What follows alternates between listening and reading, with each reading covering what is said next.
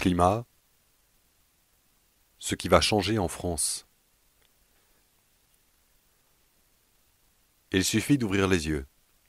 Il suffit de prêter un peu attention à tel ou tel signe étrange dans le paysage, à ce petit détail qui cloche ou cette anomalie qui bouscule de vieux adages bien ancrés.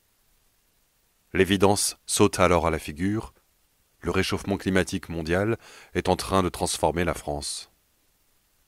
Depuis maintenant plusieurs décennies, les indices s'accumulent dans tous les coins de l'Hexagone. Que ce soit en ville, à la campagne, à la montagne ou sur le littoral. En Lorraine, les semis de blé sont effectués un mois plus tôt qu'en 1970. Dans le massif du Mont Blanc, il faut descendre chaque année une dizaine de marches supplémentaires pour accéder à la mer de glace. À Châteauneuf-du-Pape, dans le Vaucluse, les vendanges ont été avancées d'environ trois semaines depuis les années 50. Dans le Maine-et-Loire, les pommiers fleurissent une semaine plus tôt que dans les années 90, en Normandie, le rouget s'est invité à la table des restaurants gastronomiques. À Paris, les perruches côtoient les pigeons. Ces changements perceptibles et avérés n'ont qu'une explication.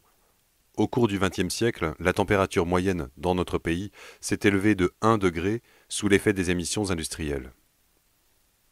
Cela n'a peut-être l'air de rien, mais cet écart représente 20% de la différence thermique séparant une période de glaciation d'une période normale, relève Éric Brun de l'Observatoire national sur les effets du réchauffement climatique, un organisme placé sous l'autorité du ministère de l'écologie.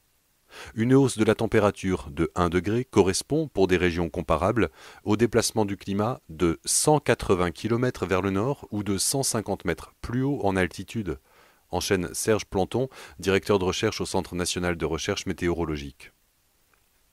Pour le dire autrement, l'organisme humain devient fiévreux à partir de 39 degrés. S'il atteint 41 degrés, sa vie est menacée. S'il retombe à 37 degrés, tout va bien.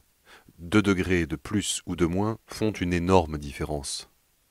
L'histoire est en marche, et les négociateurs qui ont afflué du monde entier vers Paris pour participer à la COP 21 n'y pourront pas grand-chose. L'inertie du système climatique est telle qu'il n'est plus possible d'infléchir la tendance d'ici à 2050, lance Éric Brun. Les décisions prises en ce moment n'auront un impact que sur la seconde moitié du XXIe siècle. Il y a urgence, quand on sait que 2015 est confirmée comme année la plus chaude jamais enregistrée ce qui nous attend pour le siècle à venir Difficile d'être très précis. Les climatologues se débattent avec plusieurs scénarios très différents d'émissions de CO2 et une flopée de modèles numériques dont les résultats ne convergent pas toujours. Il n'empêche, des tendances se dégagent nettement. Dans l'Hexagone, le climat sera de plus en plus chaud tout au long de l'année, les canicules estivales vont se multiplier et l'été sera toujours plus sec sur l'ensemble du pays car la chaleur accentue l'évaporation des sols et la transpiration des plantes.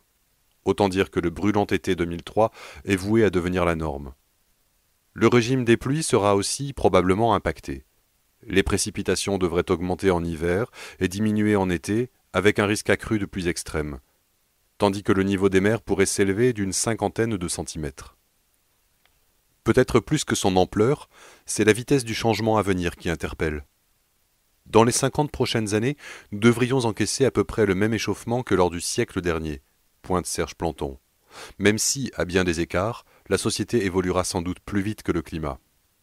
Personne ne peut rester indifférent à ces projections dans un pays comme le nôtre, si dépendant de ses terroirs et de ses climats. La France est le premier exportateur européen de céréales, le premier producteur mondial de vin, la première destination touristique, le plus grand domaine skiable du monde, un pays bordé par trois mers et un océan en élévation. Ne pas chercher à s'adapter reviendrait à se tirer une balle dans le pied, lance Eric Brun. Bonne nouvelle, l'adaptation au nouveau climat est justement devenue un objet de recherche en soi, avec à la clé des pistes pour l'avenir. Jusqu'à maintenant, nous nous sommes adaptés en fonction de l'expérience acquise par petits incréments, à l'image du décalage de la date des semis, analyse Thierry Caquet, chercheur à l'Institut national de la recherche agronomique. Mais vers 2030-2040, il faudra commencer à sortir des référentiels connus avec l'apparition de nouvelles cultures, de nouveaux systèmes de production, pourquoi pas issus des pays du Sud. Ensuite, des décisions plus radicales devront être prises, peut-être l'abandon de cultures emblématiques. D'ores et déjà, les agronomes se ruent sur leurs archives et leurs grandes collections de semences. Ils commencent aussi à analyser plants de vignes, arbres, fruitiers ou non, céréales ou espèces animales exploitées dans les endroits les plus chauds et arides de la planète. À la recherche de tout ce qui serait capable de supporter un été caniculaire, un automne chaud ou même un hiver trop doux. Ces problèmes peuvent paraître lointains. Erreur. La question est déjà brûlante pour les forestiers, par exemple, dont les arbres plantés aujourd'hui seront exploités vers la fin du siècle. Il existe un paquet d'incertitudes sur la capacité des arbres à s'adapter aux sécheresses extrêmes attendues. Nous sommes dans l'inconnu, témoigne Hervé Le Boulet de l'Office national des forêts. À vrai dire, toutes les essences sont susceptibles d'être mises en difficulté par ces stress hydriques. Il faut trancher et ça ressemble à une situation de guerre. Un peu partout, de lourdes décisions devront être prises. Face à la montée du niveau de la mer, les zones à forts enjeux industriels et humains, Dunkerque, Le Havre, seront protégées à tout prix, annonce Éric Brun. Dans d'autres endroits, en revanche, il faudra accepter de cesser la lutte et d'abandonner des terrains à la mer. Une chose est sûre, les conséquences dépasseront largement le simple décalage des vendanges ou de la date de floraison des pommiers et des mirabelliers. Rien ne sera simple. De lourds investissements devront être consentis pour ériger des digues supplémentaires, inventer des systèmes d'irrigation, lancer une lutte massive contre des parasites ou des maladies mal connues, mettre en place des compétences inédites, imaginer de nouvelles filières économiques, s'adapter à d'autres rythmes de vie, se lancer dans de nouvelles cultures qui au début pourraient échouer lamentablement. Les agriculteurs devront renégocier les cahiers des charges des appellations d'origine contrôlée de leurs produits, qui n'auront plus forcément le même goût ni le même aspect, avance Thierry Caquet. Ici, il faudra peut-être faire le deuil d'une infrastructure emblématique devenue caduque, une station de ski, une promenade sur le front de mer, une route départementale. Là, abandonner les savoir-faire ancestraux. Des paysages typiques deviendront méconnaissables. Quelques itinéraires de promenade bien connus se révéleront trop dangereux. D'inquiétantes maladies que l'on croyait réservées aux pays tropicaux nous toucheront de plein fouet. Les ingrédients de certaines recettes traditionnelles seront plus difficiles à trouver. Inutile, pour autant, de céder au catastrophisme. Les Français sont loin d'être les plus mal lotis face au changement climatique. Notre territoire ne sera pas constamment submergé, comme certaines parties du Bangladesh ou n'importe quelle île du Pacifique.